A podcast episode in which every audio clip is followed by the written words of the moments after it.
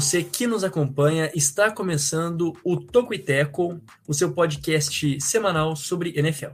Seja muito bem-vindo ao nosso episódio de número 175.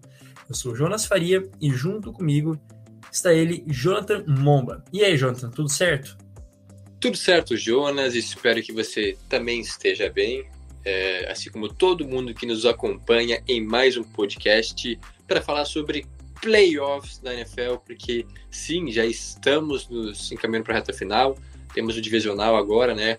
É, quatro partidas no final de semana, depois tem final de conferência e o Super Bowl e acabou. É isso, né, cara? Tudo que é bom dura pouco. Passa rápido, passa rápido. Quem aproveitou, aproveitou. Na verdade, ainda dá tempo de aproveitar. Começando com o nosso podcast, né? Então vem junto para você saber exatamente aquilo que vai acontecer, aquilo que está acontecendo né, no mundo da NFL neste exato momento. Antes de a gente passar para os destaques, né? Antes do Jonathan falar os destaques para nós, eu trago qual é é a ideia do Tocuiteco. A ideia do Tocuiteco é trazer os principais destaques da terra, ou do futebol americano, da terra do Knott's Berry Farm. É isso mesmo, Knott's Berry Farm, que é um parque temático fundado em 1940 e seu nome vem da geleia, da geleia, olha que coisa louca, hein? Homônima, de mesmo nome. Então, produzido pelo fazendeiro Walter Knott, que é Knott, né? Então, Walter Knott e sua família e vendida em seu popular restaurante às margens da rodovia California State Route uh, 39, né, 39, é, que foi sendo aperfeiçoado conforme passa aí o tempo, é, desde 1940 também, né? E o slogan é Ameri America's First Theme Park, então o primeiro parque temático da América. The Fun and Only, diversão apenas, né? Uma coisa como se fosse isso, né? É a única diversão, não sei, a, digamos a tradução literal, mas é isso aí, então, falando do Knott's Berry Farm, é aquilo, né? A gente ouviu falar aqui da Disney, mas existe outro parque temático, né, Jonathan? Aqui realmente tem bastante parque temático. Ou existem muitos, inclusive é um mercado que a gente ainda pode explorar aqui no nosso podcast. Inclusive, é, tem aqueles programas da, da Discovery e por aí vai, né, de outros canais, que falam basicamente sobre isso, né? É, inclusive tem muitos parques legais, assim, é, montanhas russas, assim, é, as melhores do mundo, assim, tal, eu, aquele, ou, sei lá, as mais antigas e por aí vai, cara. Tem muito parque de diversões aí nos Estados Unidos e este aí eu não conhecia. Nem eu.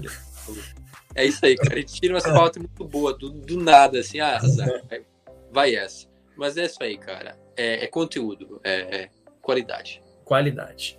É entretenimento, a gente espera que seja um bom parque, né? Quem sabe um dia tenhamos a oportunidade de verificar como, como é né, esse parque. Vou botar a avaliação aqui, a gente não. É, eu vou fazer um TripAdvisor do. do ah, é verdade. Estamos falando de várias marcas aqui, assim como se nada, né? Várias marcas, sem receber patrocínio nenhum. Mas então é isso. Falamos aí de um parque temático californiano, mas não é esse o tema geral do nosso, do nosso é, podcast. Jonathan, qual é que é o assunto principal do nosso episódio 175? Não poderia ser outro a não ser os playoffs, mais especificamente a rodada de wildcard que já aconteceu no último fim de semana. Vamos trazer em síntese o que de mais importante aconteceu nas seis partidas né, que definiram então é, os classificados ao, ao Divisional Round. E é claro, a gente vai pautar mais nisso, né? Que é o nosso foco. Neste final de semana acontece, então, as partidas divisionais, né? Que, na verdade, nem todas, né? Na verdade, só uma é divisional mesmo, mas o nome da fase se chama assim, que é basicamente traduzindo semifinais de conferência, né? Tanto da FC quanto da NFC. É, vamos prever, então, os duelos entre Chiefs e Jaguars, Bills e Bengals, pelo lado da Conferência Americana, enquanto que na Conferência Nacional temos o embate entre 49ers e Cowboys e também Eagles e Giants, aí sim, dois adversários da mesma divisão, que a gente vai tratar um pouco mais nesse podcast, então focaram totalmente nos playoffs, né? Do que já aconteceu e do que ainda vai acontecer nesta semana.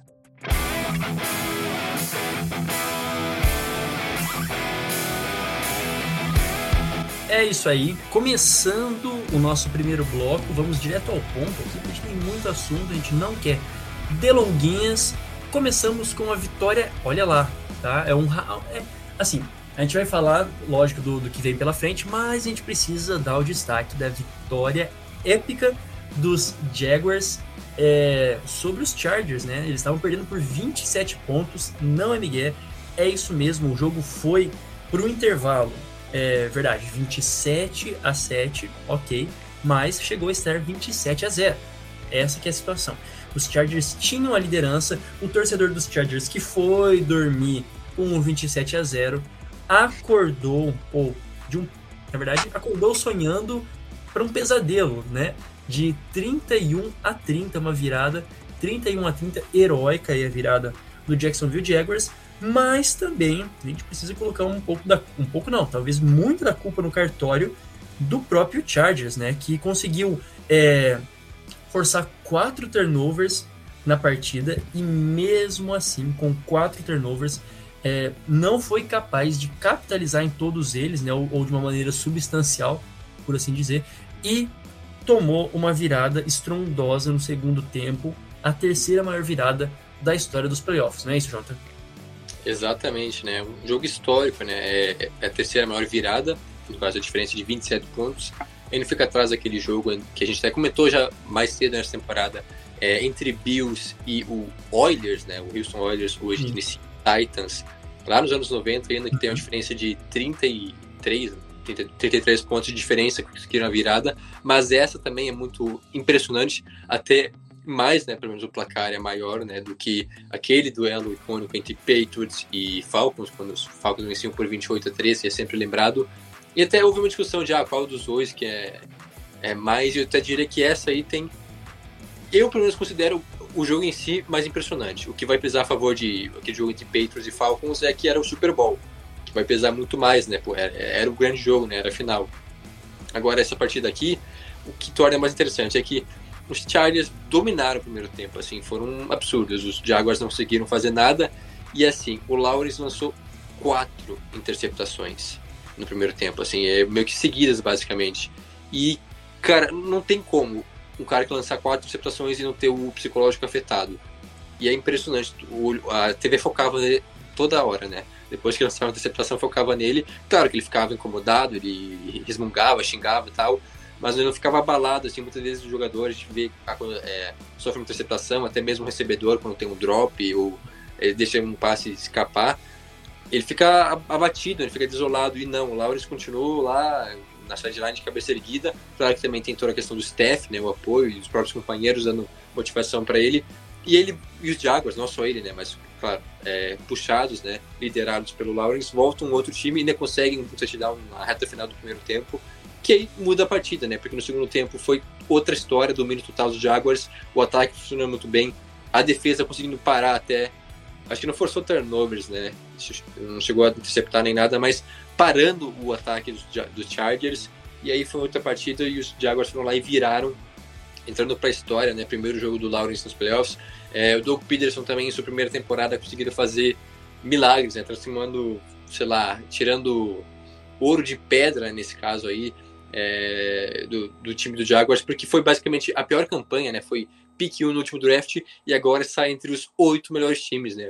Os, oito que sobraram nessa temporada, então uma evolução sim, imensa, até algo semelhante do que foi os Bengals, mas aí também em suas devidas proporções. E o sonho dos Jaguars continua, né? A gente vai comentar um pouco mais para frente, mas é isso. E falando rapidamente sobre os Chargers, decepcionante é, até mesmo pro Chargers, que já tem uma fama né, de, de pipoqueiro, de fazer essas proezas, cara, isso foi demais até mesmo para os Chargers. E aí, claro, é, o Herbert é um dos melhores culpados, né? Porque realmente o ataque não produziu mais, não tinha muitas opções. Aí também, culpa, o maior culpado para mim dessa história toda acaba sendo o treinador, né? Porque é uma situação assim um tanto quanto inusitada, porque o time vencia por quatro posses, basicamente, eram 27 pontos, né? Vencia por quatro pontos, e aí o, o Stanley, ele... Isso, o Brandon Staley simplesmente É. Ele, ele não, parece que não tem o domínio da equipe, porque é, assim que os Jaguars foram anotando os touchdowns, os jogadores foram ficando abalados, foram ficando irritados, e ele não chegou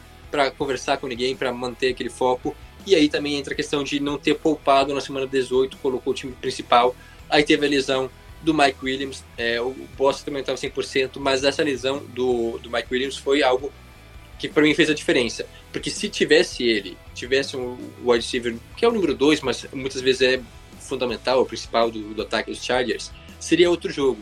Porque, assim, na maioria dos lances, os Jaguars dobraram a marcação no, no Keenan Allen, ele, ou seja, ele sumiu no segundo tempo, não teve basicamente nenhum efeito. E aí, se tivesse o Mike Williams, eu me arrisco a dizer que seria outro jogo e os Chargers não teriam perdido esse jogo. Só de ter ele em campo, porque teria mais opções. Ele é um cara essencial para a bola em profundidade, então seria realmente uma outra tônica nessa partida. Mas é isso, os, os, os Chargers deixaram se bater, enquanto que os Jaguars, os Jaguars acreditaram até o final. E a gente teve um jogo excepcional, né? Todos os jogos foram muito bons, mas esse aí abrindo já abrindo não, na verdade teve o jogo dos Niners antes, mas para finalizar o sábado foi um negócio impressionante e é isso, os Jaguars são os azarões, né? Seguem assim, é, agora contra os favoritos, mas já fizeram mais do que se esperava nesses playoffs. Perfeito, né? Você falou tudo, eu ia complementar mais, mas assim, não tem que ser é, complementado, apenas é, reiterando, eu falei no início que foram cinco turno, quatro, quatro turnovers que os Jaguars cometeram, mas na verdade foram cinco, tá? É enquanto os Chargers nenhum. Então, assim, eles na prática fizeram um, um jogo seguro por não terem é, permitido nenhum turnover, mas pelo contrário, ter forçado.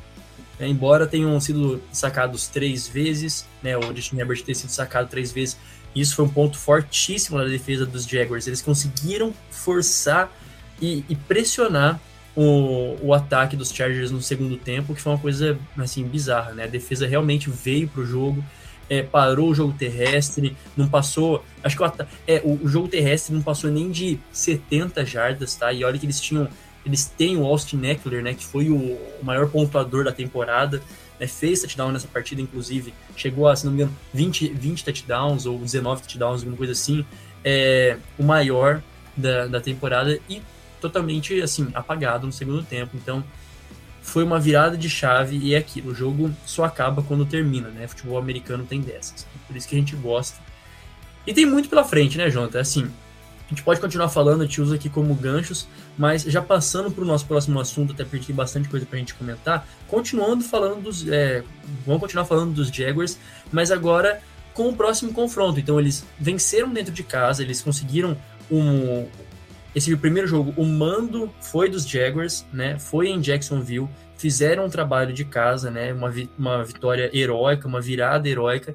Só que agora eles enfrentam a melhor campanha da AFC. Então eles viajam para Kansas City, viajam para o Arrowhead, um território é, é, isso, Arrowhead Stadium, que é um território hostil, né? Basicamente hostil para os adversários, para enfrentar a melhor campanha do Kansas City Chiefs do Patrick Mahomes, do Andy Reid, do Travis Kelsey, enfim, de uma, assim, é, de um excelentíssimo ataque, mas que também existe alguns pontos fracos nesse time, como você disse, mantendo ainda vivo o sonho do Jacksonville Jaguars. Falando um pouco dessa partida aqui, é a primeira partida que abre as semifinais de conferência, o Divisional Round, 6 e meia, né? É, o jogo acontece às 6 e meia nesse sábado, dia 21. O que a gente pode esperar dessa partida, Jonathan? Olha, em tese, o jogo mais disparelho é, do, do Divisional Round. Em tese, né? Chiefs, é, em tese, né? Tudo uhum. em tese, porque na prática é outra história. Uhum. É, os Chiefs são amplos favoritos, por quê? Porque tem Mahomes, porque tem Kelsey, porque tem Andy Reid como treinador, e faz diferença. A gente já viu inúmeras situações onde parecia ah, agora os Chiefs estão lascados, ia lá, uhum. o Andy Reid criava uma jogada toda ensaiada, mirabolante, e ia lá o Mahomes executava, e essa dupla é é isso, cara. É, é, é letal. Então os Chiefs são mais time. É, eles terminam a temporada em alta, né? Embalados também. Enquanto que os Jaguars, claro, também conseguiram cinco vitórias seguidas. É, a, a classificação para os playoffs, que era improvável, veio. Mas, como eu disse, por peça por peça, os Chiefs são amplamente favoritos. Tem um ataque bombástico, né? Com, com, além do Kelsey, né? Os recebedores também. Tem Juju, tem. É, é, e. Fugiu o nome do outro. O Michael Howard e recuperou uhum. É, o, o Hardman. Que, uhum. que eu tinha esquecido, né? Também um reforço que teve um bom proveito, não tem nenhum recebedores assim que chamam a atenção, mas o Kelsey segue lá e é o alvo de segurança do Mahomes. Então, um ataque bem produtivo. O jogo terrestre é aquilo que a gente viu desde o início, né? Em Kansas City. Não é nada demais, mas agora o calor lá, o Pacheco, vai bem, né? Tem algumas carregadas, mas não é o foco, é muito mais aéreo ainda, jogadas às vezes até ensaiadas para é, escapar um pouquinho do óbvio e correr um pouco mais com a bola, mas não é o foco. E a defesa, defesa vai bem, tem boas peças, é, principalmente puxada né, pelo, pelo Chris Jones, que é, teve 15 sacks, se não me engano, né, 15 ou 16 sacks, foi muito bem nessa temporada. A secundária talvez seja o ponto mais fraco aí que pode ser explorado, mas mesmo assim ainda é um time no geral, no agregado da obra, muito bom, um dos melhores, se não o melhor da NFL. Para o Jaguars, o que, que precisa ser feito para vencer essa partida? O Lawrence vai ter que jogar nesse alto nível que ele fez no segundo tempo contra os Chargers, jogar dessa forma. Só que dessa vez ele não pode cometer os quatro turnovers, né? As quatro separações que ele teve no outro jogo. O negócio é fazer um jogo limpo. Até houve embate já entre Chiefs e Jaguars na temporada regular. Os Chiefs abriram uma 20 a 0, uma vantagem muito boa. Até teve uma reação dos Jaguars, mas no momento foi um jogo parelho, né? Eles não chegaram a ameaçar uma virada, então é aquilo lá. Não só os Jaguars, mas qualquer time que quiser bater os Chiefs, não pode deixar que a equipe né, de Kansas City abra o placar, né? Faça duas posses ou até um pouco mais, porque aí é muito difícil buscar, não tem como. Tem que ser um jogo parelho, né? Pau a pau, ou até saindo na frente, né? Abrindo a vantagem sobre o adversário, porque senão é muito difícil. É um time muito competitivo e eficiente. É, teve o melhor rating, né? De é, pontos marcados por tentativa, né, por jogada. Então, é o time mais eficiente da, da NFL nessa temporada. E tem Mahomes que, quando precisar, faz mágica. Por isso, então, os Chiefs são favoritos. Mas, como, eu estava dizendo sobre Jacksonville, o Lawrence tem que jogar bem, tem que cuidar mais da bola, não pode ser tão displicente como foi nesse primeiro tempo. Eu acho que até um pouco de nervosismo, né? Estreia em playoffs acabou pesando um pouco. E, a, cara, a defesa também já deu amostras que pode ser um diferencial, pode forçar turnovers, pode pressionar muito e vai ter que ser assim agora também, novamente contra os Chiefs. Só que tem essa diferença, né? Que não é os Chargers, porque tem uma linha ofensiva muito boa, inclusive Kansas City tem, se não me engano, três jogadores que foram pro, ao Pro, né? O primeiro e o segundo time, se não me engano, são três jogadores da linha ofensiva selecionados. Então, uma linha ofensiva muito boa, muito segura e tem várias peças, né? É um time acostumado já, né? Os Chiefs ficam todo ano longe nos playoffs, por isso então o favoritismo fica pro lado de Kansas City. Muito bem colocado, né? É, pra, na, na prática, quer dizer, na teoria, melhor dizendo, é, o jogo é disparelho mesmo. Os Jaguars ainda não estão no nível, né? Assim, não estão no nível do Kansas City Chiefs, estão por longe, mas merece todo o, o, o mérito da, assim, da, da, resiliência psicológica que foi na última partida. É um jogo com menos margem de erro, ok. Né? A gente está falando de um, de um, ataque do Kansas City Chiefs que estatisticamente é o melhor da, da, da temporada, o melhor da liga esse ano. Só que é, tem, a, a, ainda né, tem uma defesa é, que não é. É assim, né? É, eu, eu não gosto de dizer que não é tão boa, porque comparado com o ataque é óbvio, né? É, sempre tem uma disparidade, ele tá falando do Patrick Mahomes e tal. Mas é aquilo, a gente sempre disse que a defesa faz tipo três temporadas que a defesa, quatro temporadas, que a defesa do, do é, dos Chiefs permite passe em profundidade, é, não é aquela coisa. Né? Mas é uma defesa que pressiona muito, é uma defesa que manda muitas blitz, manda muita pressão ao quarterback adversário, então tem os seus pontos positivos também. Claro, pode ser e essa o ponto, e eu imagino que seja esse mesmo o ponto é, que o Doug Peterson vai querer explorar na defesa dos, dos Chiefs, vai fazer então o Sunshine Trevor Lawrence lançar mais passes, abrir é, a, a, caixa de ferramentas. Isso à medida que ele ganhe segurança, ou pelo menos ganhe ritmo, porque segurança a gente percebeu que ele tem, né? Mesmo com quatro interceptações, continuou lançando passes em profundidade. Um dos touchdowns foram é, em, em, profundidade. Não sei se foi pro Christian Kirk, pro, pro Christian Kirk, agora não me, me lembro, ou se foi pro Zay Jones, acho que foi pro Zay Jones, provavelmente pro Zay Jones, mas é, dois quarterbacks extremamente capazes, duas defesas que têm as suas, é, os seus pontos é, fracos, mas o favoritismo ainda com os Chiefs, porque é o jogo em casa. Os Chiefs eles são extremamente dominantes em playoffs no, no Arrowhead. Não me lembro, perdão, não me lembro de uma derrota do, dos Chiefs no Arrowhead. a, vo, a voz indo embora, meu Deus. O desespero do, do cidadão.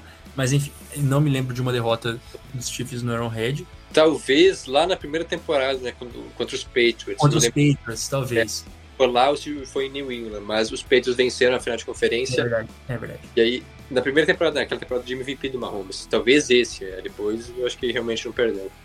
É, então é, assim, como, como eu frisei, extremamente dominante. Vou passar aqui para mais alguma coisa a, a, concluir dessa, desse jogo, Jonathan?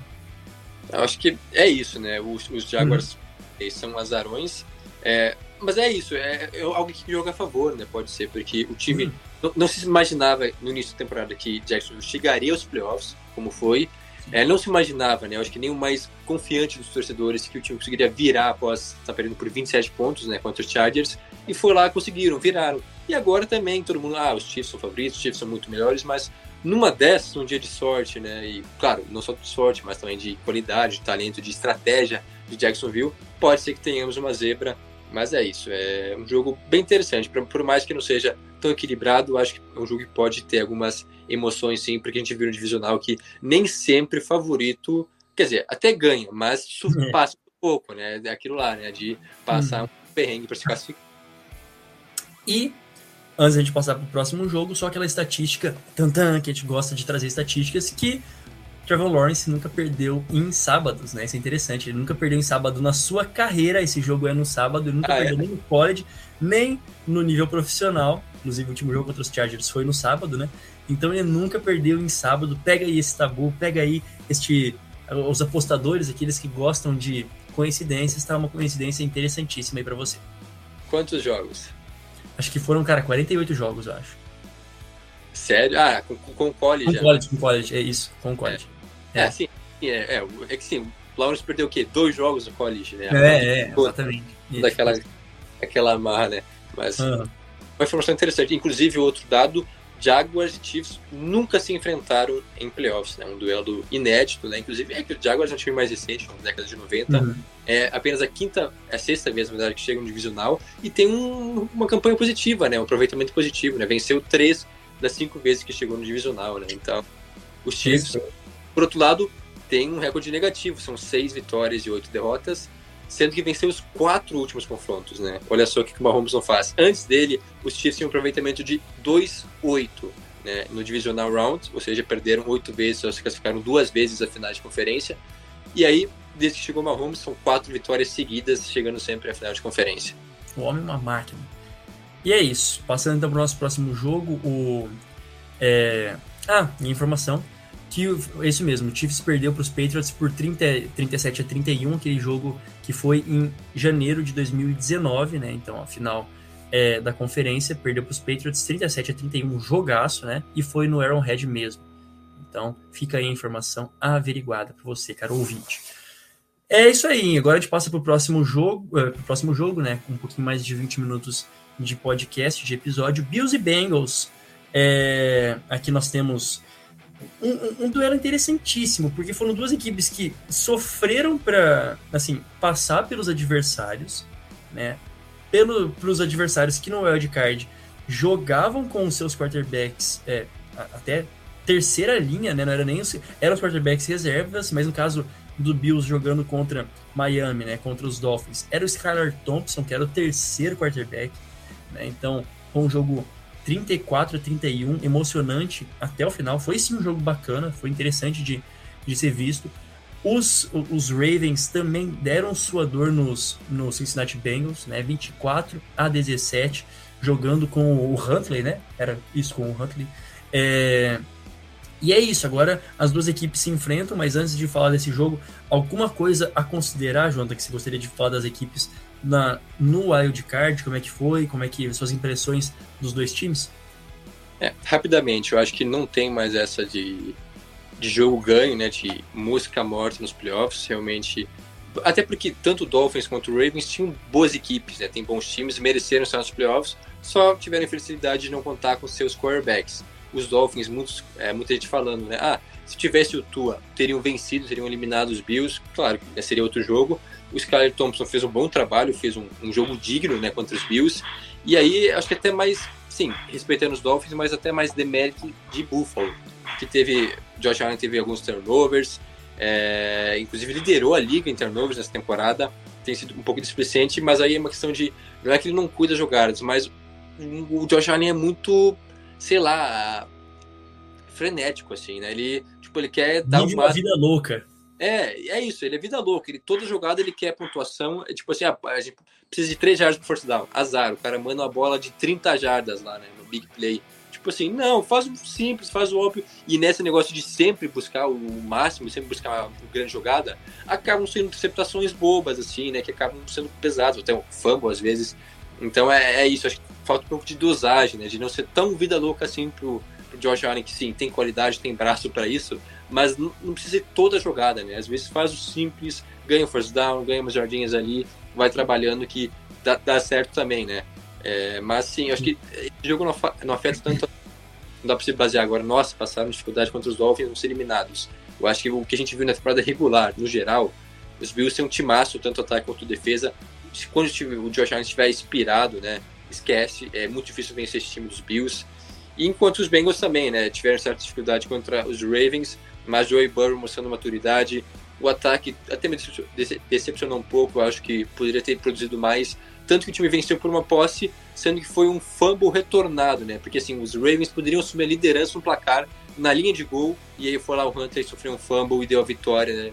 de, na, de bandeja para os Bengals. Então, realmente, os dois times levaram um susto, mas chegam motivados, né? Porque eu acho que não abala realmente a confiança. Os dois times são contenders, ao lado dos Chiefs são os melhores times da FC e prometem fazer um jogaço, né? Que agora vou deixar o Jonas passar primeiro o, o material do jogo, né? O serviço, né? Mas é exatamente isso, né? O jogo, dessa, o meu único destaque no final dessa partida é, do Wild Card, principalmente do, dos Ravens, é, que saiu aquele clima ruim, né? O J.K. Dobbins falando que se Lamar tivesse jogado, eles teriam ganho, chateado porque não passaram a bola para ele pra, na, na, jogada que escolheram fazer é, fazer o, o sneak, né? O quarterback sneak, ao invés de passar para uma corrida pesada do J.K. Dobbins, enfim. A verdade é que os Ravens têm vários outros, vários outros problemas aí pela frente, ou questões para serem resolvidas durante a, a off-season, e os Dolphins também, né? Agora falando dessa partida entre Bengals e Bills, é o jogo que acontece no domingo, tá? É, a, gente tem, a gente tem mais um jogo de no sábado, mas a gente vai falar no segundo bloco para ficar bem certinho Conferência Americana e Conferência Nacional, para não confundir a cabeça de ninguém, mas ainda a gente está falando da Conferência Americana, né? É, então esse jogo acontece no domingo às 5 horas da tarde, né? Isso aí é isso, 5 horas da tarde. É... E o que, que, nós temos aqui? Os serviços, né? Nós temos que são dois jogos, duas vitórias para Cincinnati, sim, extremamente é, interessante. E na última vez que as equipes se enfrentaram na final da, da AFC, Cincinnati venceu por 21, né? Os Bengals venceram por 21 a 10 a equipe de Buffalo, a equipe dos Bills. Os tempos são outros, né? Essa, esse jogo aqui da AFC foi lá nos altos de 1988, né? Então faz um tempinho. Nenhum dos quarterbacks aqui eram nascidos, né? Isso, nenhum dos quarterbacks eram nascidos. A coisa acontece, o tempo passa. Inclusive, isso é uma das coisas interessantes para essa partida, né? É, são, são quarterbacks muito novos que agora estão na, é, jogando. Acho que o quarterback mais velho da AFC a estar jogando é é o próprio Patrick Mahomes, que tem 27 anos, né? O resto são todos abaixo do, dos 27, como eu disse, não tem ninguém com 30 anos. E é o caso do Josh Allen contra uh, o Joe Burrow. Um jogaço, sem sombra de dúvidas, de dois ataques poderosíssimos, de uma defesa, é, de defesas também fortes, né? Defesas fortes. A, a, defesa do Bills se mostrou forte em alguns momentos, ok, fraquejou nesse último jogo. Tem a ausência do Von Miller, isso é realmente muito sentida. No caso, a defesa dos Bengals é, melhorou e foi assim melhorando ao longo da temporada. Tem feito bom trabalho, como o Jonathan já mencionou. Na última partida foi decisiva, né? Com o Hubbard é, pegando ali a, a, a, sobra da bola e retornando 98 jardas é, para o touchdown, que basicamente quebrou aí a, a trocação de pontos e fez os Bengals passar na frente. Então é um jogo provavelmente um dos mais equilibrados dessa rodada, né, Jota? Ah, sem dúvida nenhuma, né? Um jogaço, é, um jogo também simbólico, porque por causa de tudo que aconteceu com, com o Damar Hamlin, né? É, o jogo que não aconteceu na temporada regular. É É, gra- o Bills se recuperou, então tem toda essa questão aí simbólica também, né, de reencontro entre Bills e Bengals. Só que antes disso, uma- um rápido parênteses que eu acabei esquecendo de falar na introdução do podcast. Olha só, me programei e pensei, ah, não, tem que falar aquilo lá e esqueci. Mas isso é realmente um, um fato histórico, né? O início de uma nova era na NFL. Por quê? Porque realmente são quarterbacks muito jovens. É, tanto que os oito quarterbacks que chegaram é, eles têm menos de 30 anos, seja a AFC quanto na NFC, todos os oito quarterbacks têm menos de 30 anos, sendo que o mais velho é o Dak Prescott, que tem o quê? Acho que 28. Não lembro exatamente, mas é o, o 29. É o mais experiente de todos, né? Com Tom Brady fora né, do caminho agora e outros quarterbacks mais experientes. Só a garotada, inclusive, cinco. Cinco quarterbacks dos oito estão sob seu contrato de calouro. Isso é impressionante. Não sei se já aconteceu antes, cara, mas são cinco quarterbacks muito jovens, né? Porque aí a gente tem é, o, o, Josh Allen, que é da classe de 2018, né? Ele foi da classe de 2018. Uhum. E aí a gente também tem é, o Burrow, que é de 2020. Uhum. Burrow, que é de 2000, Isso, aham. foi a primeira escolha geral. É, o, e o Hurts também, né? Os dois, são na 2020, né? Estão sua temporada. E tem o Trevor Lawrence, primeira escolha geral de 2021, ou seja, sua segunda temporada. E tem Brock Purdy, que é calouro, né? Ou seja, tem cinco, seis jogos na NFL e está nos playoffs. Então, cinco quarterbacks em contrato de calor ainda. Estão no- máximo em sua quarta temporada, mostrando realmente a insanidade né, desses, desses playoffs, né? Como realmente temos o início de uma nova era, pelo menos na posição de quarterback, né? Aquelas caras, né? Tom Brady, eh, Aaron Rodgers e outros que já se aposentaram, como por exemplo o Big Ben, o Drew está realmente né, uma passagem, já, já está acontecendo, já aconteceu uma passagem de bastão, ba- meu Deus do céu, Bastão. Bas- É então, olha É. só, Baston, baston. E, ó, no espanhol é, é isso. O Dak Prescott tem 29 anos, né? Então é isso aí que você disse, tá, tá- não tem nem 30, então. É, é, aquilo que a gente anunciava, não sei, há, há dois anos atrás, um ano atrás, que olha, tá acontecendo, vai, vai ter uma virada de chave, tem muito quarterback novo bom aí, chegando pela primeira vez ou ameaçando chegar nos playoffs. Esse ano, né, de 2022, 2023, é meio que a concretização disso, né? Realmente a prova de que eles estão sim jogando em alto nível e também é totalmente, é, eu acho, né, a meu ponto de vista, todos esses times eles estão ali por um, por um mérito, assim, muito dos treinadores dos times em si, como não, não só na pessoa do quarterback, né, mas são times muito bem organizados, times que deram certo, às vezes que não fazem o mais lindo dos jogos, mas é, são times que é, não chegaram ali por acaso, isso que é o mais interessante, né, não tem nenhuma, ao meu ver, nenhuma vaca em cima do poste até o momento, né, nenhuma mesmo, nem o Jacksonville Jaguars que né, a gente falou, nossa, meu Deus, não, mas a gente é, tinha expectativa em cima deles, talvez não tanta como agora eles corresponderam, mas enfim. E no caso dos Bengals e dos Bills, com certeza eles estão onde eles deveriam estar, né, à altura. Os vice-campeões são os Bengals, lembrando, né, chegaram ao Super Bowl no ano passado, é, e os Bills bateram na porta de novo, né, morreram no, justamente nessa fase da, dos playoffs no ano passado contra os Chiefs, né? E agora eles têm a chance. Inclusive, essa é interessante, né? Se os Chiefs passarem e os Bills passarem, o jogo é em campo neutro, né? Em Atlanta, se é, é, no Mercedes-Benz Stadium. Mas isso é para a próxima semana. Pode concluir, João. Desculpa. É, é, é isso aí. E para finalizar, então, rapidamente sobre esse jogo, é, se ensinar, então, o ataque precisa ser produtivo, né? É, o último jogo não foi ruim, mas ficou um pouco abaixo. O Joey Burrow é um cara muito qualificado, a gente já viu resolvendo partidas, como na última temporada, quando ele foi clutch e levou os Bengals ao Super Bowl. É, o Jamar, o, o Jamar Chase não está exatamente 100% ainda, é, tá voltando de lesão, mas é um cara que pode fazer estragos, o Ty Higgins. O jogo terrestre dos Bengals tem que ser mais acionado e um porém aí, linha ofensiva. Muitos desfalques da linha ofensiva dos Bengals, que foi boa nessa temporada, né? Melhorou muito em relação às últimas, porém, perdeu no último jogo, então, o Jonah Williams, o left tackle, o right tackle, não lembro agora. É, já tinha os desfalques do Lyle Collins, que já está fora de um tempo, e também o outro jogador é o, o, quem, o Capa, Ah, Alex Capa, isso, ele, ele também. Ah. Isso, ele é o Alex Capa. aham. Ou seja, se o Jonah Williams se confirmar como desfalque e não jogar contra os Bills, vão ser três titulares que estão fora na linha ofensiva. Ou seja, muda totalmente. E aí, cara, pode ser uma porteira aberta.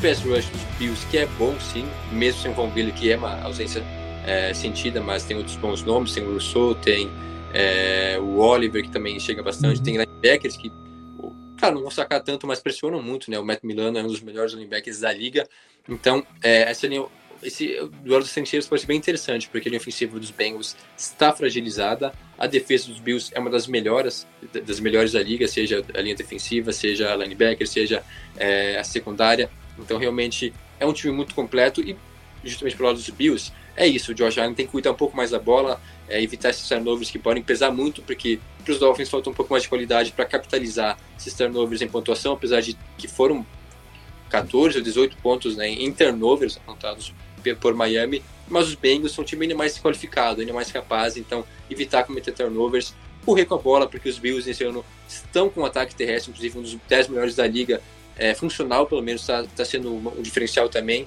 e a defesa tem qualidade, então é basicamente isso, cuidar um pouco mais da bola, administrar é, o jogo, né, correr, não só ficar passando o tempo todo adoidado, como o George Allen gosta de fazer, enquanto que os Bengals é isso, o ataque precisa prevalecer e a linha ofensiva é um asterisco aí, né? Veremos como é que vai lidar com essa pressão da defesa dos Bills.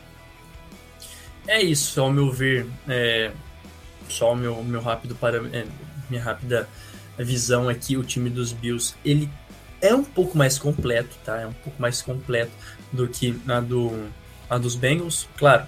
Contando até mesmo se esses jogadores de linha ofensiva é, estiverem, tá? Os dos, dos Bengals estiverem Claro, se eles não estiverem, aí sim é, é, os Bills são bem mais completos. Mas ainda assim que todos os titulares estejam jogando, eu vejo o time do, dos, dos Bills um pouco mais é, completo e a, a, virada de chave, ou na verdade o, o ponto principal dessa partida é o, é, é o nível, é o número de turnovers, tá? É isso aqui que eu gostaria de, de frisar aqui é o tanto que os dois ataques eles precisam melhorar nesse jogo em específico, depois das apresentações do wildcard, mas não existe margem para turnovers. É, o Josh Allen não pode cometer duas interceptações, nem na bala. Uh, o Joe Burrow realmente é, é um cara seguro, a gente viu, mas sempre arrisca, né? Os, é muito preciso em passes é, em, em longa distância para mais de 20 jardas mas aí tá um jogo também para ser provado, porque a defesa dos Bills também, ao meu ver, é melhor. Enfim, é um jogo extremamente. A segunda melhor em número é realmente um, um, jogaço, né? Assim, em todos os níveis, em todos os lados do, do campo, vai ser um jogaço. E lembrando de novo, o serviço acontece no domingo às 5 horas. Corrija-me se estiver errado, Jonathan, mas é, aqui, né? 2 horas da tarde. No Brasil, às 5 horas da tarde. agora a gente faz o nosso rápido merchan. E se você não conhece as redes sociais do Tucuiteco, nos siga no Instagram, nos siga no, no Twitter, é arroba Instagram nas duas redes sociais, tá bom? O nosso Facebook é facebook.com.br Tucuiteco, você pode também curtir a nossa página lá. Nós temos a nossa newsletter semanal, que é tocoiteco.substack.com, gratuita, tá? É basta você assinar tá no link desse episódio, seja no YouTube, seja aí no seu agregador de podcasts, é só você acessar. É, todos os links, na verdade, estão aí no nosso, na nossa descrição, então fique muito à vontade para navegar por todos eles. Nós pedimos, tá? você pode encontrar o nosso podcast em qualquer, em, em qualquer plataforma, Spotify, é, Google Podcasts, Apple Podcasts, onde você quiser.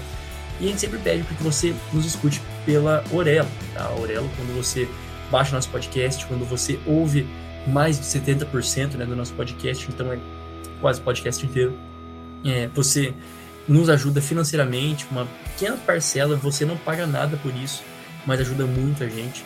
Você também pode ser um assinante do Tucuiteco na Aurelo, se quiser contribuir com um real, 50 centavos para aquilo que a gente faz, a gente agradece muito, nos ajuda, né, ajuda de coração mesmo, a gente é, algumas coisas e melhorar o nosso, a nossa entrega de produtos. Então considere também nos ajudar financeiramente.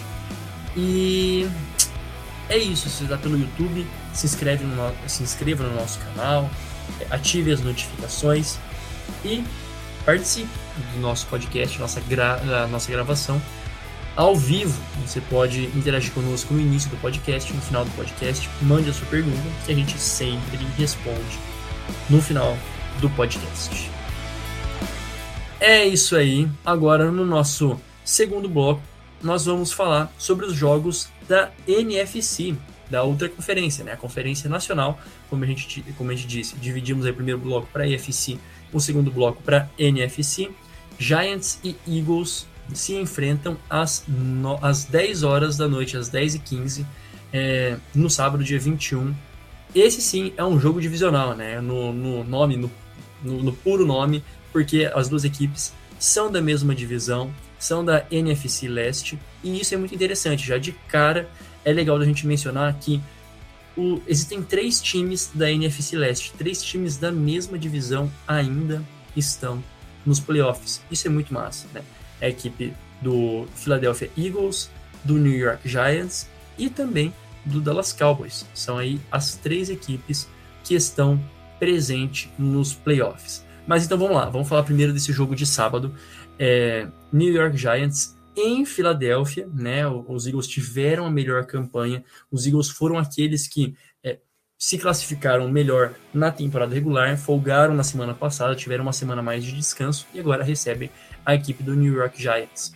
Aí nós temos um histórico de quatro jogos, duas vitórias para Filadélfia e duas vitórias para Nova York. Então, duas vitórias para os Eagles, duas vitórias para os Giants. Vai ser um baita de um jogão. Isso porque, né, a gente espera que seja um baita do jogo, ao mesmo tempo ele pode ser totalmente disparelho, pode ser um jogo totalmente é, em aberto. Por quê? Por que, que pode ser um jogo em aberto? Aqui comenta Por que, que esse jogo do Giants contra os Eagles pode ser um jogo em aberto? Agora eu passo pro Jonathan. Por quê? Porque os Giants fizeram um baita jogo contra os Vikings, né? Convincente, com grande atuação do Daniel Jones, né? Então aqui o ponto é, esse jogo contra os Eagles pode ser realmente mais interessante do que a gente espera, porque os Giants foram muito bem na rodada de wildcard, né, Jonathan? É, certamente. Os Giants têm potencial, né? Tem qualidade para isso. Só que agora a história é outra, né? Os Eagles não são os Vikings, né? É, Minnesota tinha problemas, assim, claro.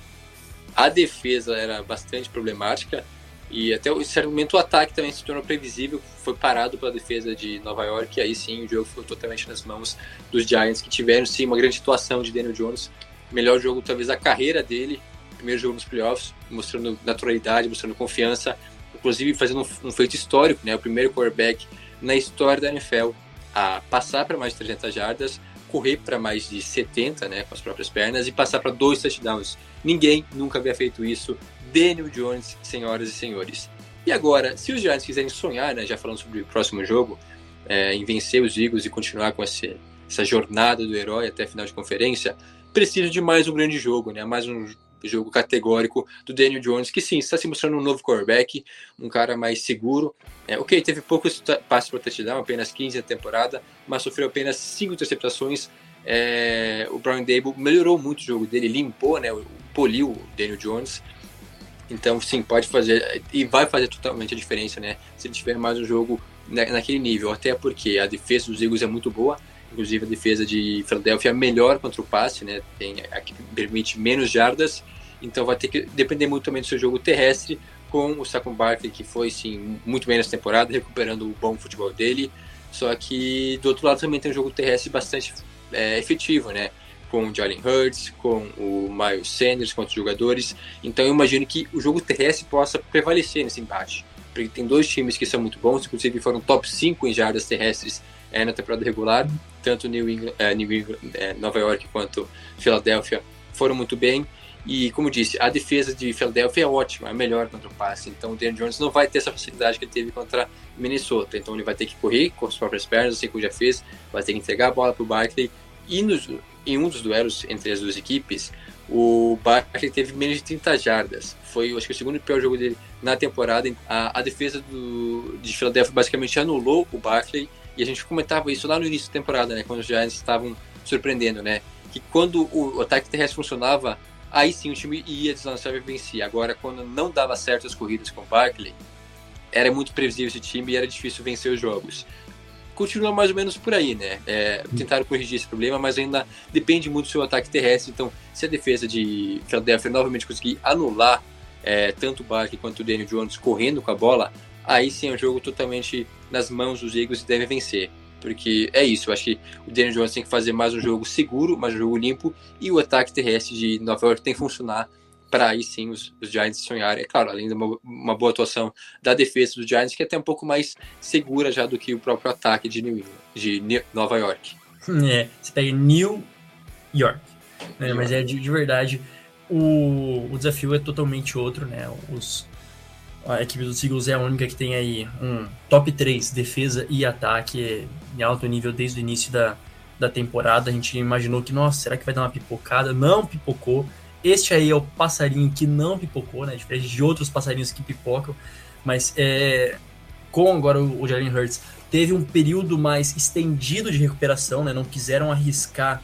Aí, ó, como se faz? Não quiseram.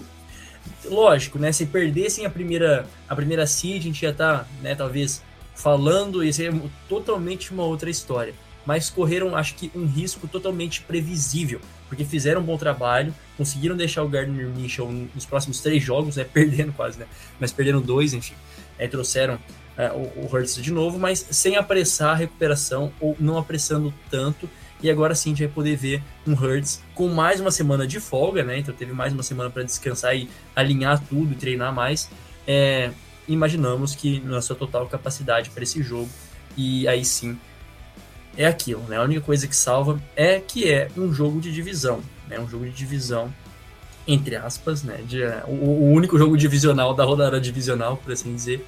É... E é isso. Mais alguma coisa a, a, acrescentar nessa partida, Jonathan? Eu acho que, bom, já que falei dos Giants, é, uhum. para os Eagles é mais simples, né? O que precisa ser feito para vencer?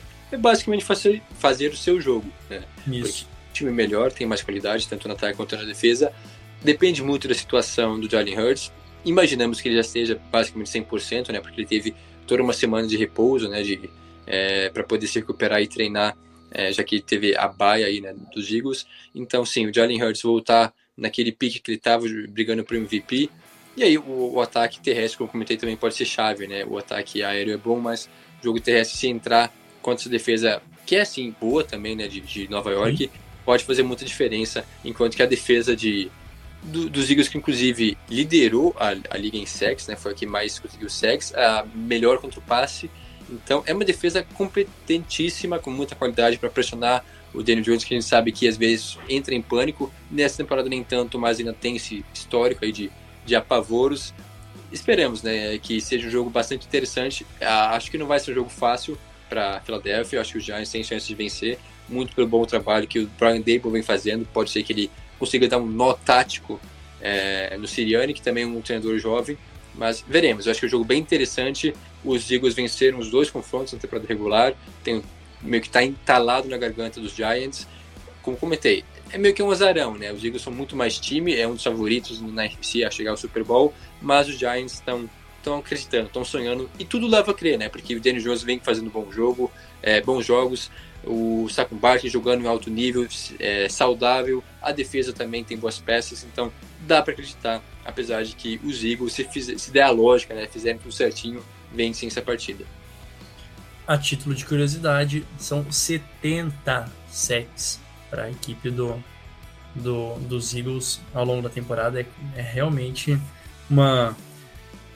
É, é, ah, eu não vou conseguir fazer um, um, um trocadilho tenho medo do que vai sair se eu juntar o SEC com Philadelphia ou com Eagles. Enfim. Mas é, é, é, realmente uma equipe que, que soube sacar ao longo da temporada. Então você faz aí o trocadilho que você quiser, né?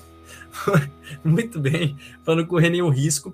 Esse jogo, na prática, é, na teoria, é um jogo que pode ser disparelho, tá?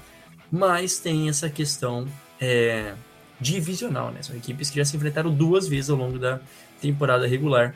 E, por falar em equipes que se enfrentaram duas vezes ao longo da temporada regular, é o gancho para o jogo assim, do divisional, do, do Wild Card, né? Que foi primeiro uh, os Niners passando tranquilamente pelos. Assim, no começo não foi tranquilo, né? É. Contra os Seahawks. Aí teve um momento que teve aí uma quebra de trocação também, quando é ponto lá e cá, ponto lá e cá quando tem algum three out ou segura num chute, é sempre arriscado e foi mais ou menos isso que aconteceu. Lógico, os turnovers também que os Seahawks é, cometeram na, na partida, a defesa né, formidável do, do, do 49ers forçando, né, contra o Seahawks, mas aí foi um jogo também divisional no, no Wild Card, em que, mais uma vez, o, a equipe do é, 49ers mostrou, no, no, final das contas, um placar elástico, não foi assim no começo, mas também soube, entre aspas, sofrer, né, soube é, ficar ao longo do momentum forte para na hora que deu aí uma deslanchada, é, abrir uma grande margem, e com isso enfrenta a equipe do Dallas Cowboys que exorcizou, né, o Tom Brady, não é nem o Tampa Bay Buccaneers, ou não é nem o New England Patriots, exor exorcizou o Tom Brady que tinha oito vitórias e nenhuma derrota contra a equipe do Dallas Cowboys. Essa era a segunda a segunda maior eh, paternidade né, do Tom Brady, por, por assim dizer. A maior paternidade que ele tinha era contra os Falcons, que ele perdeu na última semana, né? Mas era contra os Falcons. É, é, eram 13 vitórias, se não me falha a memória. É, 13-0 contra os Falcons. Ele perdeu essa paternidade no final da temporada regular e depois perdeu essa para os Cowboys também. Esses são os cenários das duas equipes, Cowboys chegando bem e também a equipe do 49ers chegando, quem sabe, ainda melhor, mas com o Brock Purdy, né? A sensação que momento. Jogaço, Jonathan Bom. É isso aí, né? É, sete jogos, na verdade. É sete confrontos de Brady e Cowboys. Isso, era sete, não era oito. Era todos. Sete. Esse foi o oitavo. E aí, quem diria, né? O primeiro nos playoffs, com o Dak Prescott tendo um jogo também brilhante, né? Quatro touchdowns passados, é, além de anotar outro com as próprias pernas. Então, sim, o, os Cowboys venceram com facilidade até os Bucks, que de fato foi uma farsa, né? Chegaram nos playoffs 8-9, vencendo a divisão, mas com muitos problemas, e a gente viu os Cowboys é, triunfando, finalmente voltando ao Divisional Round, que agora sim é um adversário casca grossa. Os Niners, além de, para além de ter um quarterback calouro, que tem pouca experiência, tem um time completíssimo, talvez o melhor da NFL, né, em, em geral, assim. É, o quarterback talvez seja a maior incógnita ainda nesse time, mas é um duelo interessantíssimo. Para começar, historicamente, é um dos maiores duelos, uma das maiores rivalidades para além das divisões, né? Porque Cowboys e Niners, dois times, é, duas franquias que são muito tradicionais, se enfrentaram diversas vezes, tanto que tava tem uma estatística aí, né? A gente, eu apurei um pouco mais para pesquisar, né? Ah, qual que é o retrospecto das equipes? Cowboys é, chega pela 28 vez ao divisional. Ao divisional, não é nem playoffs. São 27 vezes que o time jogou divisional. Os Niners, 25 uma rápida comparação. Os Jaguars, que também, também estão disputando, né? Tem cinco aparições, os Bengals têm sete, até mesmo os Chiefs, que a gente, nossa, os Chiefs estão aí todo ano, são 14, que é basicamente a metade né, do que os Cowboys têm. Então são duas equipes acostumadas com grandes jogos, apesar de que faz algum tempo já que Dallas não vence um jogo no divisional, né? É, até um retrospecto negativo aí, a última vez foi lá nos anos 90, né? Então já faz mais de 20 anos que a equipe de Dallas não chega a uma final de conferência.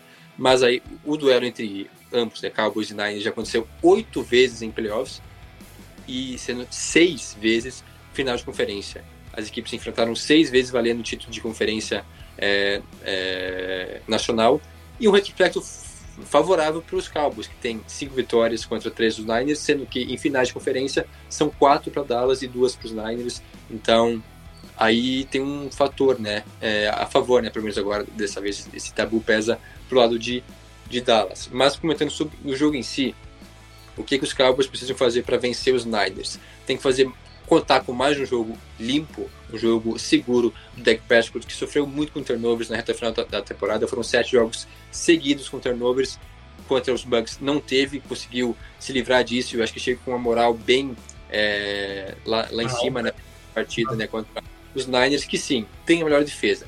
Tem a defesa que menos cede jardas no geral, a melhor defesa contra a corrida, né, se não me engano, é a que menos ou segunda que menos sete jardas é, terrestres. Também pressiona muito o, o quarterback e a equipe com mais interceptações foram 20, por isso que estou falando que turnovers é sempre um fator, mas nessa partida pode ser ainda mais porque é, os Niners tiveram 20 interceptações, o Dak Prescott, Dak Prescott lançou algumas interceptações nessa temporada, então é um fator, tem que ser um jogo limpo da equipe dos Cowboys e a defesa tem que pressionar muito uh, o Brock Purdy, porque a gente sabe que esse, o pass rush dos Cowboys é muito bom. Nessa última partida contra os Bucks funcionou muito bem. O Micah Parsons é um fator a, a ser considerado, um cara que quando quer ele consegue realmente dominar o quarterback adversário, a, a linha ofensiva adversária, né? Faz um estrago e assim vai ter que ser agora contra os Niners. É, o Brock Purdy por mais que seja seguro, mostre muita qualidade, é um calouro, tem pouca experiência, então é meio que suscetível, né? Tem um pouco mais de chance de cometer um deslize e lançar uma interceptação, sofrer um, um fumble. Então, o pass rush dos, dos, Cowboys é um fator que tem que ser uh, analisado, apesar de que a linha ofensiva dos Niners é muito boa. Na verdade, tudo nesse time dos Niners é bom se você parar para analisar, né? Então, esse é, é o problema. tipo, Mas a esse tá é o problema. O time é bom. Os Cowboys, esse é o problema, né? Para os Niners é é uma maravilha. Mas, como eu comentei, Dak Prescott fazendo um jogo limpo, o ataque terrestre com o próprio Tony Pollard e Ezekiel Elliott também tem que ser bastante utilizado e assim o pass rush funcionar para tentar estancar um pouco de sangria, porque o Brock Purdy está sendo letal, né, de todas as formas. É, você sabe que, é, perdão, esse esse fator turnover é, é, sensacional, né? Porque quando a gente olha assim os turnovers gerais é, o, o, o, Dallas Cowboys teve 33. Assim, forçou, a defesa do Dallas Cowboys forçou 33 turnovers ao longo da temporada e os Niners 30, né? É a primeira e a segunda a equipe forçando turnover. Esse, esse jogo é aquele jogo clínico, sabe? Aquele jogo clínico que a gente vai ver é, realmente quem errar menos, né? Quem for mais oportunista. E é interessante porque, assim, é, não, não é de maneira alguma querendo gorar, tá? Pelo amor de Deus, não é isso que eu quero dizer. Mas quando a gente vê o Brock Purdy, é, essa para mim deveria ser a, a tônica do jogo passado contra o Seahawks. Ah, é o primeiro jogo. O cara tá jogando o seu primeiro jogo, é, ainda é um calor, jogando o seu primeiro jogo de, de playoff e se mostrou com uma postura realmente à, à altura de um, de um veterano. De novo, pelo time que tem, que passa total segurança. É mérito, né? Nenhum demérito pro Brock Purdy, né? É, pro lado dos Cowboys, é um, um ataque que existe muita expectativa há muito tempo e no último jogo correspondeu à expectativa, né? Então, é, eles estão chegando num nível muito bom para esse jogo, né? É, é, igual, ao meu ver, é como se a gente fosse colocar os Bengals e os Bills na conferência americana que não são as vacas em cima do poste, né? Chegaram fazendo por merecer. Aqui também são duas equipes que chegaram, estão aqui com muita, com muita força. E tem aquela, aquela frase maravilhosa que tem até aqui nos comentários, né? Que os ataques ganham jogos, as defesas ganham campeonatos. E pode ser, né? Pode ser, eu não quero dizer nada. Mas por que, por que não? Né? Por que não? É, desses do vencedor desse jogo é um fortíssimo candidato, me arrisco a dizer, a chegar ao Super Bowl. Lógico, ainda tem os Eagles pela frente, né? Mas de novo, os Eagles estão contra os Giants, é a única equipe que é top 3 na, nos dois setores do jogo, né? Mas é isso que a gente pode ver como máxima. Já fique de lição. Os quatro times né, da NFC nesse momento têm defesas boas, né? No caso dos, é, dos Niners, dos Cowboys e dos Eagles, são defesas excelentes, basicamente, né? É, e é isso o, o, parâmetro, é esse momento que a gente se encontra. Então, é um cenário extremamente instigante, né? Se você fã de NFL, assista o jogo nesse, nesse final de semana, né? Assista essa partida que vai ser, sem sombra de dúvidas, sensacional. E eu nem passei o serviço. Esse jogo é no domingo, né? acontecendo às 8h30 da noite. É, Mais uma coisa que eu fui, João? É, é, o Sunday Night, né? Pra mim, é o melhor jogo desses playoffs. Porque uhum. comentei, tem uma rivalidade histórica é, até um certo ódio entre os torcedores, né? Porque se enfrentaram no ano passado, né? A gente já comentou, mas eles se enfrentaram no Wild Card. O jogo foi em Dallas, os Niners vindo, né, é, não venceram a divisão, jogaram forte de casa e venceram, né? Derrotaram é, os Cowboys jogando lá em Arlington e não uhum. em Dallas, né, porque o estádio não fica em Dallas. Mas agora é o contrário, né? Os, os Niners chegam como favoritos, o jogo vai ser em São Francisco, então é um duelo é, equilibrado, né? É, eu digo equilibrado sim, porque o, os Cowboys é, são, são um pouco abaixo dos Niners, mas não é que eles são ruins, longe disso. É um, é um timaço, né? Um time montado para vencer. Tanto que, para mim, os Cowboys eram, são a terceira força na NFC, ficando só atrás dos favoritos Eagles e Niners. Porque, para mim, o Cowboys era melhor que Vikings, é melhor que Bucks e mostrou isso. É, no geral, tinha muita qualidade no ataque, na defesa, a defesa talvez é, em números gerais, né, por exemplo, é, permite bastante jardas ainda, né, terrestre, aérea, mas força muito turnovers, né, como o Jonas passou, é, liderou a liga, né, somando fumbles interceptações, teve 33. Um time, basicamente, dois por jogo, né? Nenhum time teve mais do que isso. Então, é uma defesa perigosa.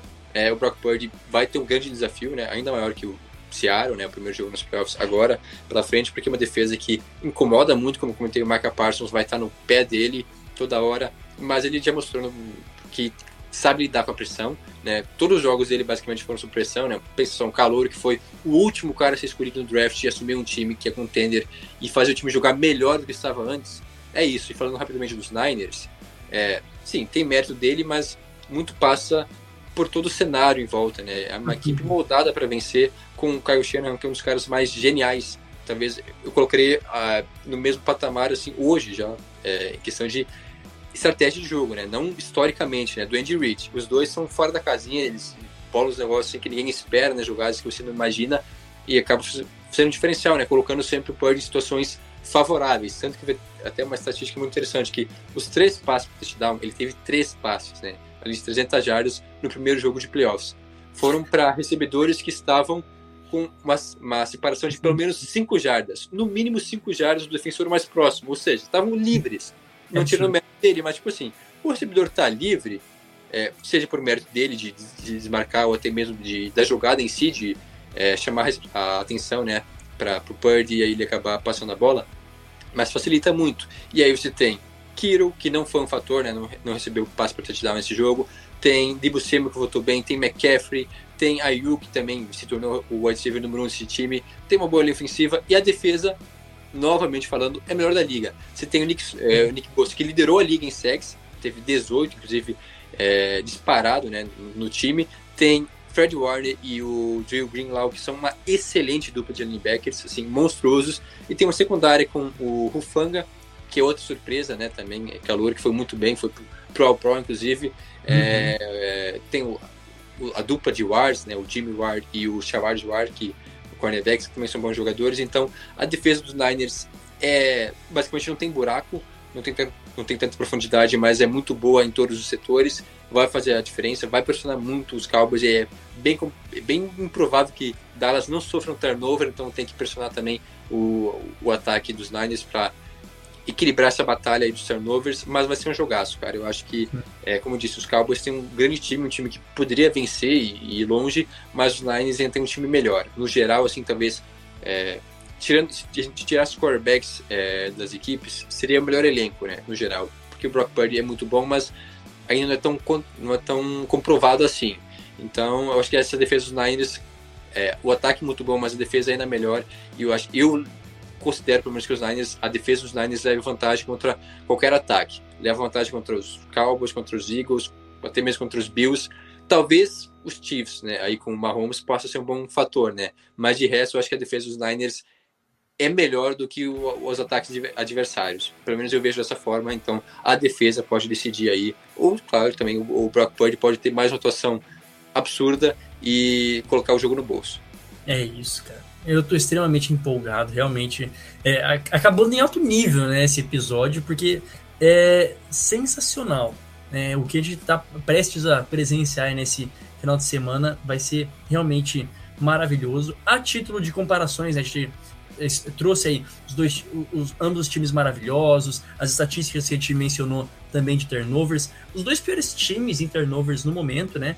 Que estão, né, no, vão jogar os playoffs agora, é, a rodada divisional é o Kansas City Chiefs, que teve só 20 turnovers totais, e o New York Giants com 19, né? Então são as duas equipes que tiveram menos turnovers, né? Quase que da liga, tá? Tem muita equipe aí que foi até eliminada durante a, a, assim, faltando semanas da temporada regular.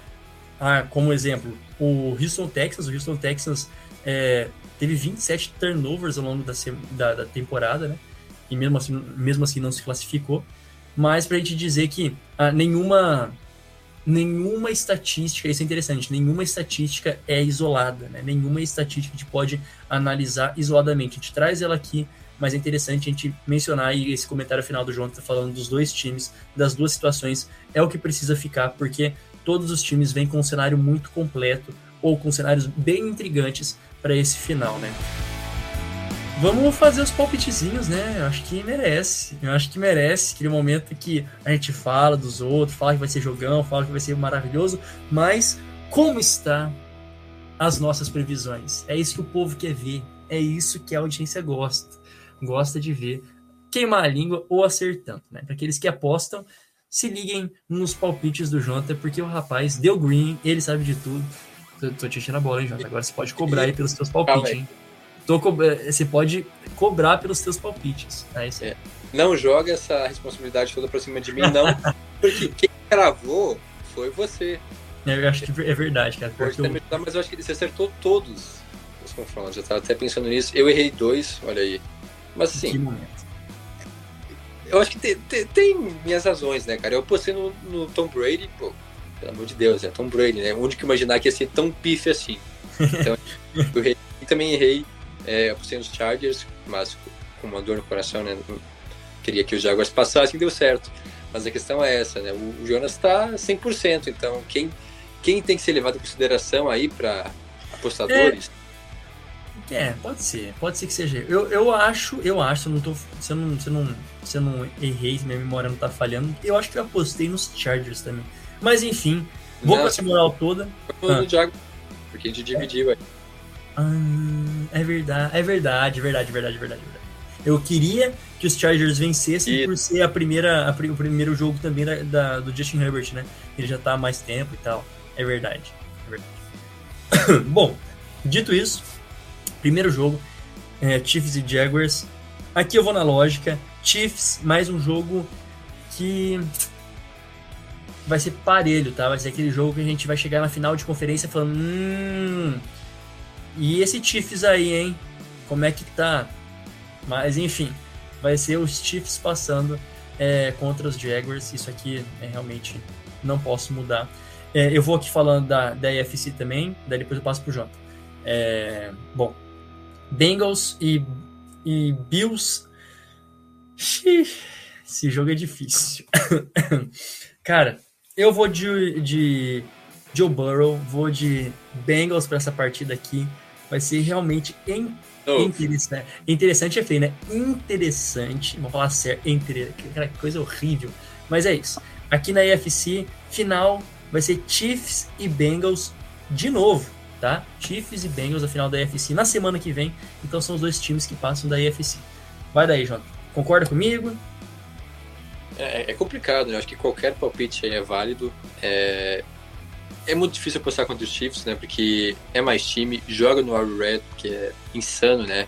Em, em playoffs. Então, apesar de que os Jaguars já tem essa fama aí de, de azarão, quem sabe pode tentar surpreender novamente, mas eu ainda sou mais Kansas City, pelo menos aí, né? E eu já vou, vou direto, cara. Pra mim, final de conferência é Chiefs contra Bills, Bills contra Chiefs, o duelo que todo mundo quer ver. Tem todo, eles já se enfrentaram duas vezes, as duas vezes negativas. É, se for, nesse caso, vai ser em campo neutro. Se não me engano, se for Chiefs e Bengals, também vai ser em campo neutro, né? É, Uhum. independente aí.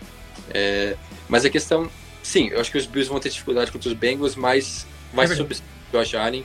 É, se ele quer realmente ser o cara da, não só da franquia, mas da NFL, ele precisa vencer esse duelo. É, eu acho que ele vem invocado no que o Burrow também não queira voltar no Super Bowl, né? Vencer novamente, mas eu acho que vai dar Bills, vai ser sofrido.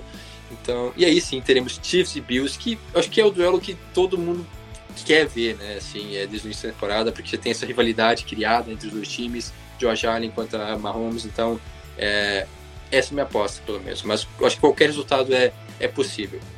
Muito bem. Lembrando que Mahomes, caso jogue contra os Bengals, ele nunca venceu os Bengals ainda, né? Do Joe Burrow. É, é, Isso é interessante ser mencionado, né? Então, Joe Burrow é o famoso pai do Mahomes, então, de qualquer forma, vai ser muito louco a- a- o próximo jogo, né? Enfim, não que esses não, não sejam legais, mas tem tudo pra. Assim, quem escreveu o script, né, da, da NFL famoso. nesta, nesta temporada, né? Aquele que escreveu mandou muito bem.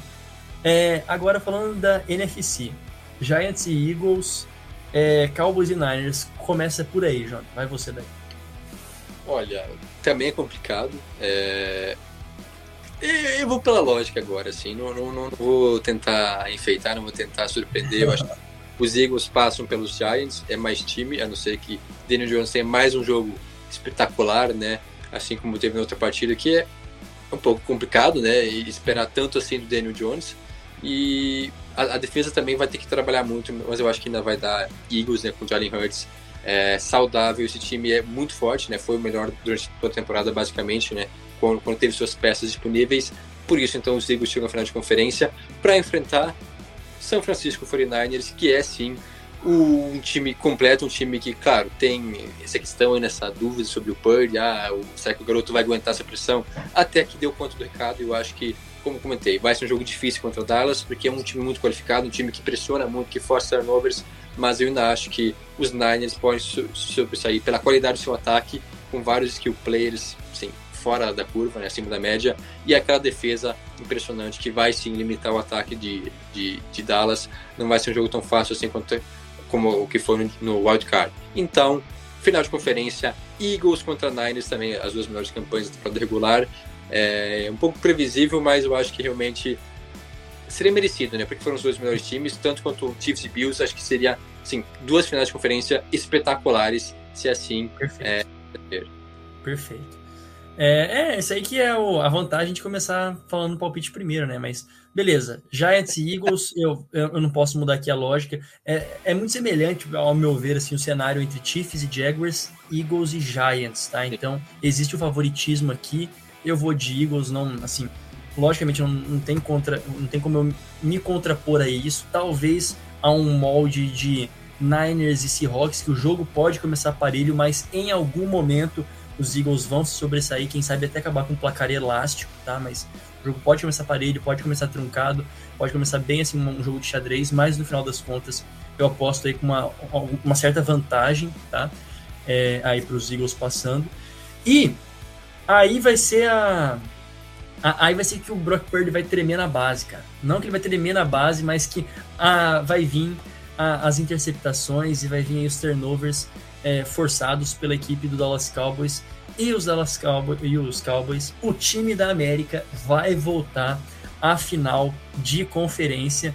Não sei quando foi a última vez que esse time foi uma final de conferência. Deixa eu ver aqui rapidão a última vez que foi a final de Pega conferência. Hã? Pega qual no script?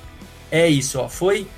Ué, quando venceu o Super Bowl em 95, né? Então, Esse... em 95 chegou na final de conferência é, perdeu a final de conferência de 94, né? E foi a última vez que chegou ao Super Bowl em 95, então ninguém era nascido, né? Eu não era nascido, você não era nascido, Brock Purdy muito menos era nascido, né? É, então é isso aí, vai chegar depois de vários anos a, a uma final de conferência a equipe do Dallas Cowboys, o time da América, o famoso Flamengo dos Estados Unidos. Né? É isso, é triste de dizer, não gosto da comparação, mas é isso aí. Essa é a estatística, né? A última vez que Dallas passou, né, venceu o divisional, foi campeão. Desde então foram o quê? Cinco derrotas, né? Foram cinco jogos e perdeu todos, ou seja, faz 27, vai fazer 27 anos já. Então é, é, é bizarro, né? Porque é um time muito tradicional, né? Mas é isso, é. Acho que plausível também. Acho que qualquer resultado aí vai ser um grande jogo, né? Um jogaço na final de conferência. É isso, não venceu um Super Bowl nesse milênio, né? Nesse século a equipe do, do nosso queridíssimo Dallas Cowboys e se arroga o título do time da América, né? Então tem muita coisa aí em jogo. Chegou 11 vezes no a, as a playoffs depois de 95, aí não venceu nenhuma delas. Quer dizer, não chegou ao Super Bowl em nenhuma delas, né? 11 vezes lá. Enfim. Então é isso, podcastaço. Estouramos todos a, os nossos parâmetros, uma hora e 15 de podcast, mais merece, porque é isso aí, né? Não vai ter muito mais depois disso. A gente semana é. que vem.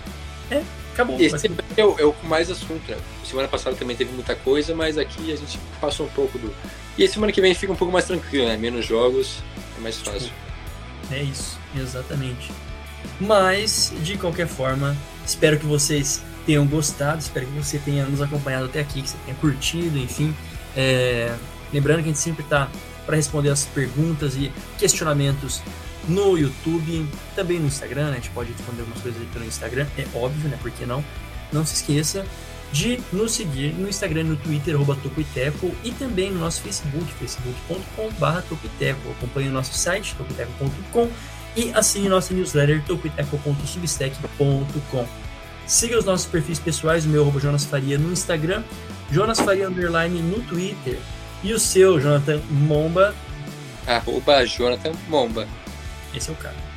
Então é isso aí. Muito obrigado a você que nos acompanhou até agora. A gente volta na próxima semana com mais um episódio do Boteco NFL. Tchau, tchau.